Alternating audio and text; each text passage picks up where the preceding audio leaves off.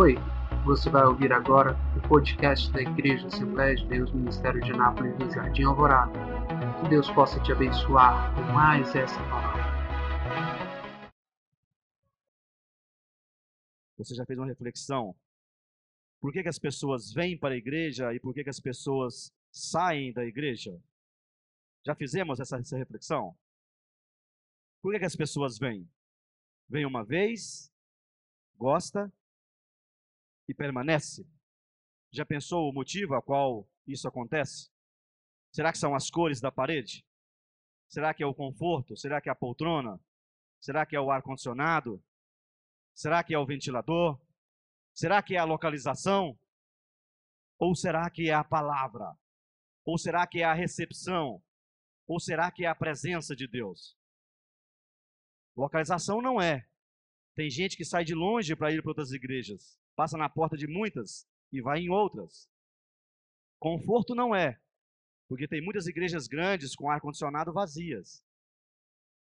Pastor fulano de tal também não é. É a presença de Deus. E aonde é que Deus mora? Mora nos corações, nos nossos corações. Somos nós quem somos o perfume, Somos nós quem somos a recepção de Cristo nesta igreja. E por que, que as pessoas vão embora? Por que, as pessoas saem? Pelo pastor? Não, o mesmo pastor que traz é o mesmo pastor que está aqui quando as pessoas vão. É pela falta da presença? Não, porque a mesma presença que também está aqui trazendo as pessoas, talvez é a mesma presença que as pessoas estão saindo. O que faz a diferença numa igreja. E quando nós vemos igrejas grandes e abençoadas, são os irmãos, são as pessoas que congregam ali. Somos nós, somos eu e somos você. Porque como essas pessoas vão enxergar Cristo no pregador, vão enxergar Cristo na pastora, no pastor, que são homens e mulheres de Deus, mas não vão enxergar Cristo em nós. Como as pessoas podem gostar da palavra do pastor, podem sentir a presença de Deus aqui, mas não recebem um abraço, não recebem um passo do Senhor, não recebem um olá. Será que Deus está falando com você quando está falando comigo? Os irmãos estavam louvando e Deus estava tocando no meu coração para me falar justamente sobre isso. Precisamos entender que a igreja somos nós. A igreja não é só o pastor e a pastora. Eles apenas estão lutando com todas as suas forças físicas e espirituais para manter a igreja aberta. Porque são separados por Deus como anjos da igreja para nos liderar, para nos exortar, para nos ensinar, para nos mostrar o caminho certo. Mas precisamos entender também que a presença de Deus na igreja é feita através de nós. É feita através da comunhão dos irmãos. Se eu pudesse dar um título a esta palavra que Deus colocou no meu coração, eu a chamaria de cegueira espiritual. O mundo está em aflição. E está em aflição por estar acontecendo uma grande cegueira espiritual no meio do povo de Deus. Você pode ter chegado nessa igreja hoje muito triste, muito angustiado, muito aflito, e pode sair daqui super alegre, super motivado, super contente, super esperançoso, não pode? Pode. Por quê? Porque você pode estar chegando aqui sem expectativa, desanimado, preocupado com a sua vida financeira, preocupado com a sua vida amorosa, preocupado com o seu casamento, preocupado com as suas dívidas, não é verdade? Não é verdade isso? Isso às vezes não nos desanima? Mas quando começamos a olhar para a palavra de Deus, Deus começa a tirar toda a cegueira dos nossos olhos e nos dizer: Filho, eu tenho te dado, filha, muitos e muitos motivos para você estar saltando de alegria. Porque só o prazer, só a satisfação de estarmos aqui nesta noite e não estarmos entubados num hospital, numa santa casa, num UTI, sem esperança nenhuma, Quantas vezes estamos tristes porque o nosso carro não é o carro igual do fulano, do ciclano? E quantos estão por aí sonhando com o nosso carro? Ah, mas meus filhos são adolescentes e todo mundo sabe, e eu tenho uma adolescente também, que nesta época é difícil. A gente fala oi, entende boi. A gente fala eu te amo, entende que eu te odeio. É difícil. A gente fala não pode, entende que a gente é coronel, é que a gente é ruim. Mas Deus vem e diz: são heranças do Senhor que eu te entreguei na terra. Por que tu te preocupas? Por que tu te entristeces? Ah, minha vida financeira missionária está terrível, não tem nada, meus cheques voltaram, meu cartão estourou. Será que não é Deus lapidando? Não é Deus botando na dificuldade? Não é Deus ensinando? Não é Deus mostrando que a vida não é feita só de cartão de crédito, só de cheque, só de carro? Como ele diz que a vida não é só de pão. Será que Deus está falando com você como está falando comigo? Eu quero orar em 30 segundos. Coloque a mão sobre o seu coração. Feche os teus olhos e ore comigo. Senhor Jesus, nós viemos aqui a esta casa de oração. Nós já louvamos, já glorificamos, exaltamos o teu santo nome nos louvores, Senhor. Agora nós queremos que o Senhor fale conosco através da tua santa palavra. Fala comigo, Jesus. Pai, se há uma cegueira na minha vida espiritual, na área financeira, na área amorosa, no meu casamento, na minha área sentimental com os meus filhos, Senhor, que eu saia daqui completamente curado, completamente curada, Pai. Que o Senhor venha tirar toda cegueira, Pai, todo desânimo, toda tristeza, toda depressão da minha vida, Senhor. Me cura, Pai. Me tira daqui transformado, transformada que eu saia com os meus olhos abertos para o Evangelho do Senhor, que eu saia cheio de esperança, que eu saia aqui feliz, Pai, alegre, Pai, que eu possa enxergar as maravilhas, as bênçãos e os milagres que o Senhor tem na minha vida, nesta noite ainda. É o que eu te peço, em nome de Jesus. Amém. A palavra de Deus se encontra em Marcos 10, a partir do versículo 46, e é bem conhecida, e eu tenho pouco tempo. A palavra de Deus fala sobre o cego de Jericó. Depois foram para Jericó. E saindo ele de Jericó com seus discípulos e uma grande multidão, Bartimeu, o cego, filho de Timeu, estava assentado junto ao caminho, mendigando. E ouvindo que era Jesus de Nazaré, começou a clamar e a dizer: Jesus, filho de Davi, tenha misericórdia de mim. E muitos o repreendiam para que se calasse, mas ele clamava cada vez mais: Filho de Davi, tenha misericórdia de mim. E Jesus, parando, disse que o chamassem. E chamaram o cego, dizendo-lhe: Tem bom ânimo, levanta-te, que ele te chama. Aleluias. E ele, lançando de si a sua capa, levantou-se e foi ter com Jesus. E Jesus, falando, disse-lhe: Que queres que eu te faça? E o cego lhe disse: Mestre, que eu tenha vista. E Jesus lhe disse: Vai, a tua fé te salvou. E logo viu e seguiu a Jesus pelo o caminho. Glória a Deus. Nós sabemos que naquela época de Jesus, os cegos não tinham aposentadoria, não tinham o INSS como tem hoje. E a vida daquelas pessoas que eram paraplégicas, que algum problema sério de saúde, era mendigar. Mendigavam na porta das, das igrejas, mendigavam na porta dos lugares onde as pessoas estavam. E este cego, a palavra diz que estava ao caminho aonde Jesus passava. E era um cego. E estava também mendigando. Talvez nesta noite, você, como filho, herdeiro de Deus, cheio de bênçãos e milagres na tua vida, você chegou aqui como este cego, cego, à beira de um caminho, mendigando, mendigando aquilo que Jesus já separou para você um dia, mendigando aquilo que você acha que você não tem direito. Porque quando você mendiga, você se humilha. E Jesus ia seguindo por aquele caminho. E a palavra diz que o cego começou a clamar. Mas por que que o cego começou a clamar sempre que ele não enxergava missionário? Estamos querendo estar falando a nós nesta noite. E aquele cego como ele não enxergava, como você talvez não está enxergando nesta noite, os milagres, as bênçãos, as vitórias que Jesus tem para a tua vida. Jesus fala para você: para de enxergar um pouco, fecha os teus olhos, descansa um pouco na palavra, porque eu quero falar ao teu ouvido. E aquele cego ouviu a multidão que vinha com Jesus e ele começou a clamar: Jesus, filho de Davi, Jesus, filho de Davi, tenha misericórdia de mim. E a palavra nos diz tão lindo nesta noite no nosso coração, que aquele homem teve a humildade de clamar, aquele homem teve a humildade de gritar, e ele conhecia Jesus pelo nome, e ele sabia: Jesus, filho de Davi. Quantas vezes vemos milagres acontecer do nosso lado, na nossa casa, na nossa cidade, ficamos falando: será que é mesmo? Será que é verdade? Mas aquele homem cria, aquele homem acreditava, tinha fé que Jesus podia o curar. E ele gritou: Jesus, filho de Davi, tenha misericórdia de mim. E eu e você, como, quando pedimos alguma coisa para o Senhor Jesus, nós falamos para Ele: tenha misericórdia de mim, nós clamamos, nós nos humilhamos ou não? Nós falamos: Jesus, me dá o um carro novo porque eu tenho direito, me dá o um carro novo porque eu trabalho, me dá uma esposa boa porque eu tenho direito, porque eu sou bonito, me dá uma roupa boa porque eu sou assim. Não! Nós precisamos dizer: Jesus, tenha misericórdia de mim. Precisamos clamar, precisamos ser humildes. Precisamos ser humildes para pedir a nossa bênção. Precisamos ser humildes para pedir o nosso milagre. E aquele homem dizia: Jesus, tenha misericórdia de mim. E muitos começaram: Não, cala-te, cala-te, está incomodando o mestre. Quantas vezes você diz: Eu vou na igreja, seu marido fala: Não vai, não, não resolve nada, aquele pastor lá é doido.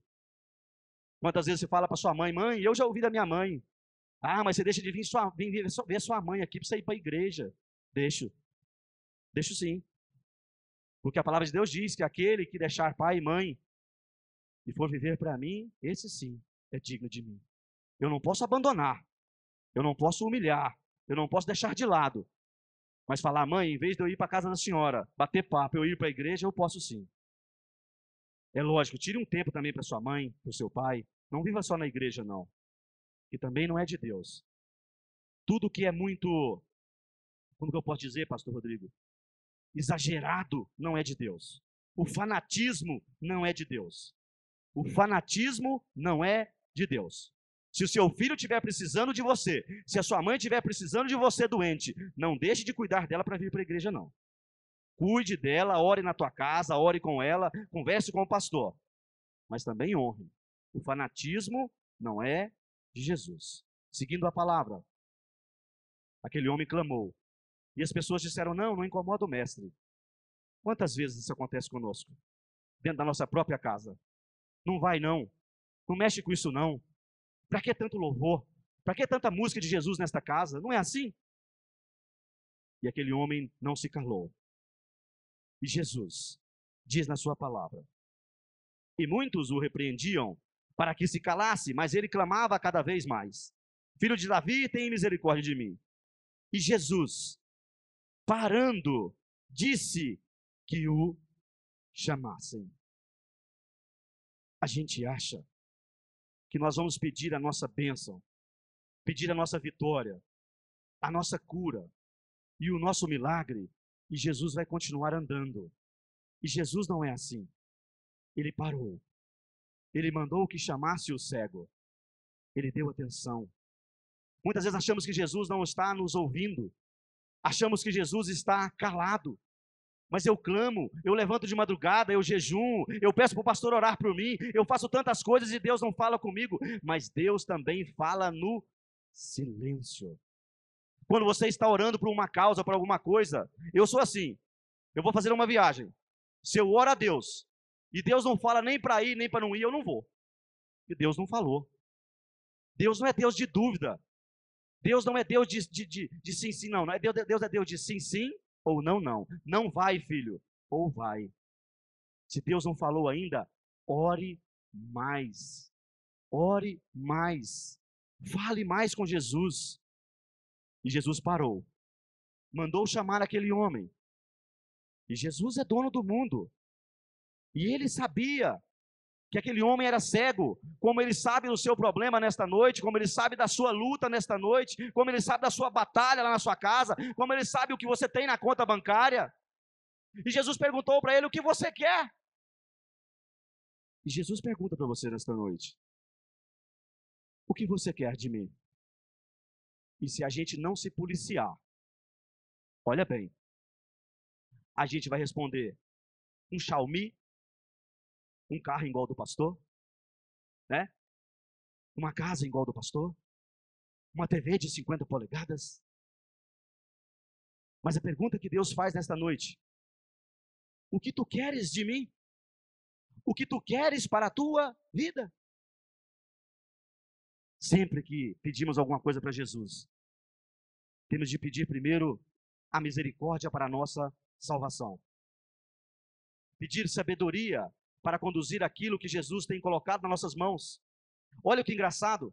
Eu conheço muita gente famosa, muitos atores da Globo, e quando você conversa com um ator muito famoso, o sonho dele é ser um anônimo igual nós. O sonho dele é passear no shopping, é comer uma pizza igual você come. O sonho de um famoso é ser um desconhecido. E o sonho nosso, às vezes, é de ser um famoso. Eu converso com muitas pessoas ricas, milionárias, o sonho dela é de ter a despreocupação igual nós temos, que não temos nada. De não ter 100 milhões no banco, de não ter medo de ser sequestrado, de não precisar pagar segurança para os filhos. Olha que engraçado. Olha que reflexão engraçada. Por isso temos que pedir a Deus para dar sabedoria, para que possamos conduzir aquilo que Ele tem colocado em nossas mãos. E Jesus chamou aquele homem. E ele respondeu: Senhor, eu quero enxergar. Eu quero enxergar. Ele podia ter pedido um monte de coisa, não poderia? Eu quero um tratamento, eu quero um remédio, eu quero isso, eu quero uma esposa. Não, ele queria enxergar. Porque quando você e eu conseguimos enxergar as bênçãos, conseguimos enxergar o valor que Cristo pagou na cruz por nós, tudo fica mais fácil. Ai, se eu tivesse essa, essa, essa visão que eu tenho hoje da fé, quando eu tinha 20 anos de idade. O que eu não teria feito de diferente na minha vida, pastora? Mas às vezes a gente não aproveita as bênçãos, não aproveita as vitórias, porque somos cegos. E é verdade, somos muito cegos. E a prova disso é que entramos aqui infelizes, tristes, angustiados, cheios de vitórias na nossa vida. Não estamos nenhum faltando nenhum membro, não estamos nenhuma pessoa aqui entubada no pronto socorro. Não estamos ninguém aqui sendo ameaçado de morte, talvez. Por que não entramos aqui tão felizes, pulando? Temos um marido, temos um esposo, temos filhos, temos uma cama para dormir. Eu já fui mendigo um tempo da minha vida e sei o que é dormir debaixo de uma ponte. Então eu sei o valor de uma cama, mesmo com o colchão rasgado, mesmo com a cama caindo, ela tem um valor. E precisamos entender que as pessoas que vivem agradecendo, vivem recebendo bênção, e as pessoas que vivem reclamando, vivem perdendo as coisas. É assim desde que eu sou criança. Uma igreja que tem dizimistas e ofertantes é uma igreja rica.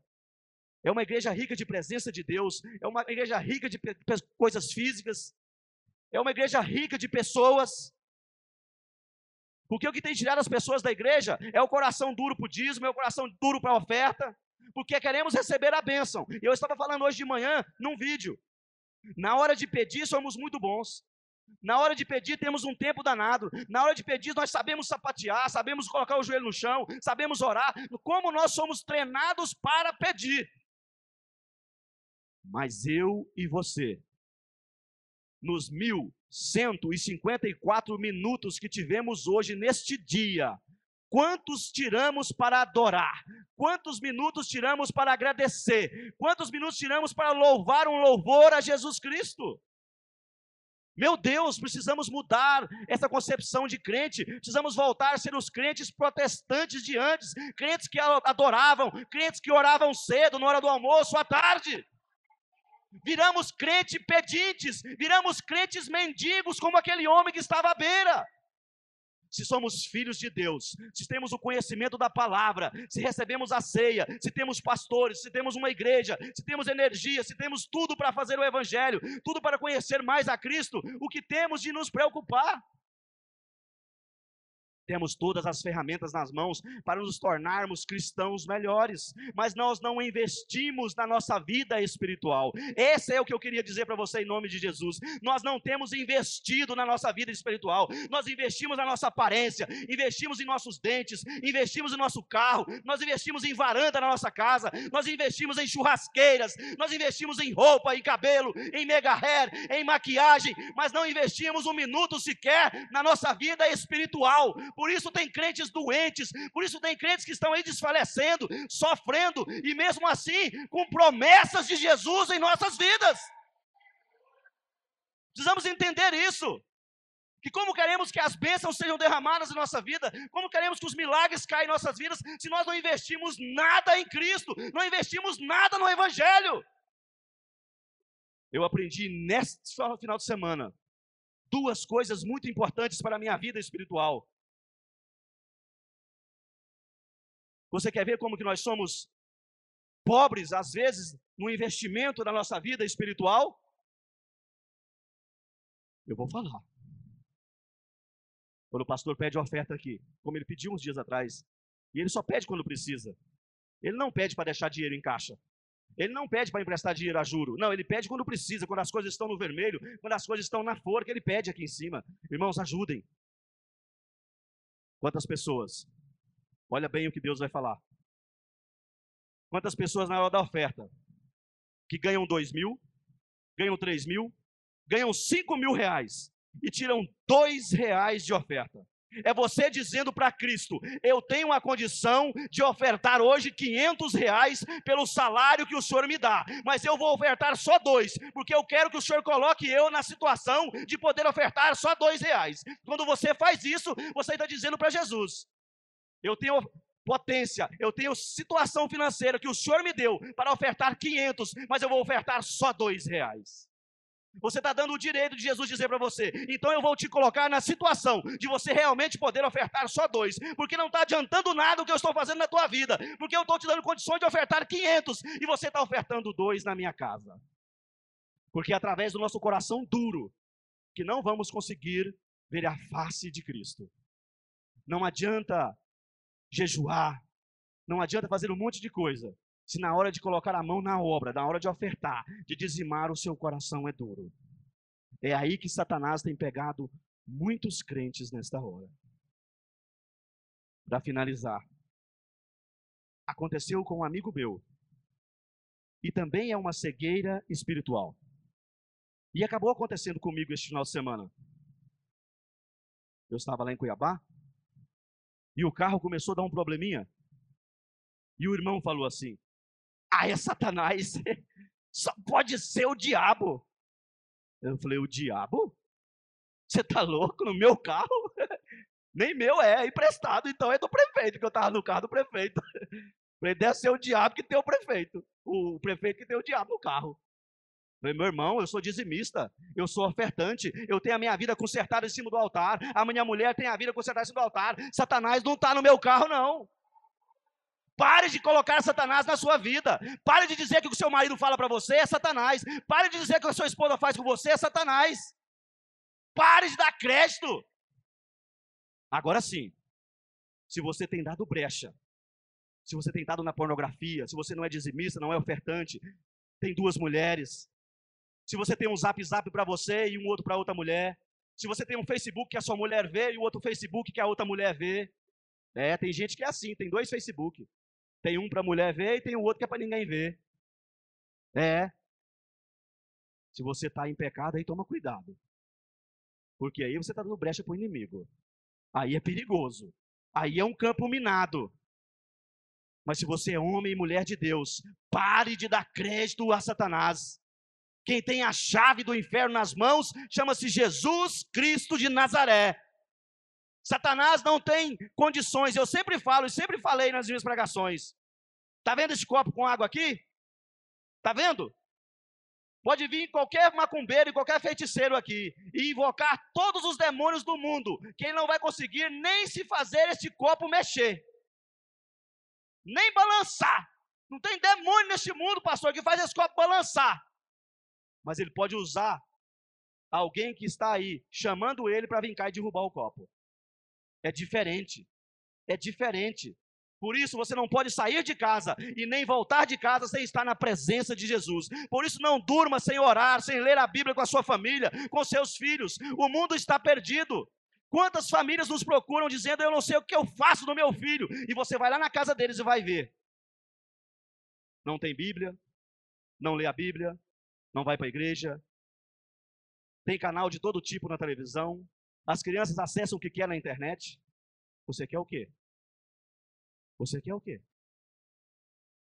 Precisamos entender que a terra que corra, corre leite e mel, elas são para aqueles que creem.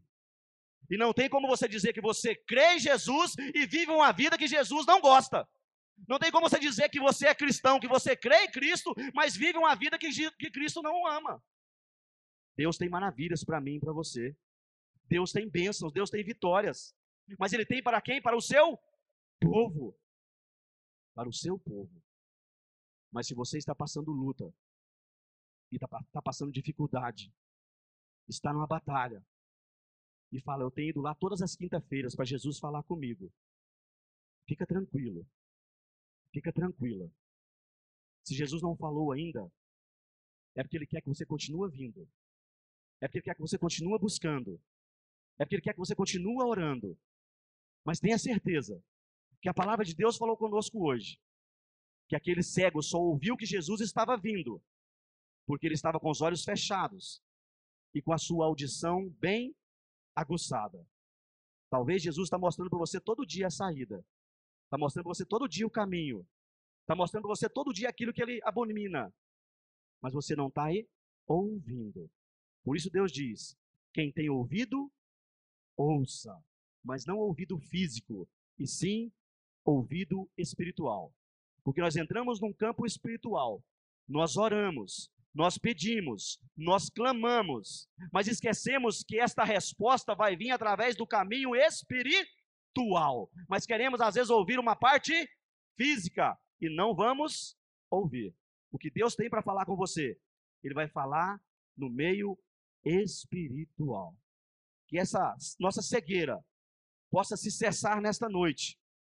Que possamos sair daqui felizes, contentes, por mais que a luta esteja difícil, possamos enxergar que temos um corpo perfeito, que temos uma família, que temos uma casa para retornar, que temos um carro, que temos um emprego, que temos um lar.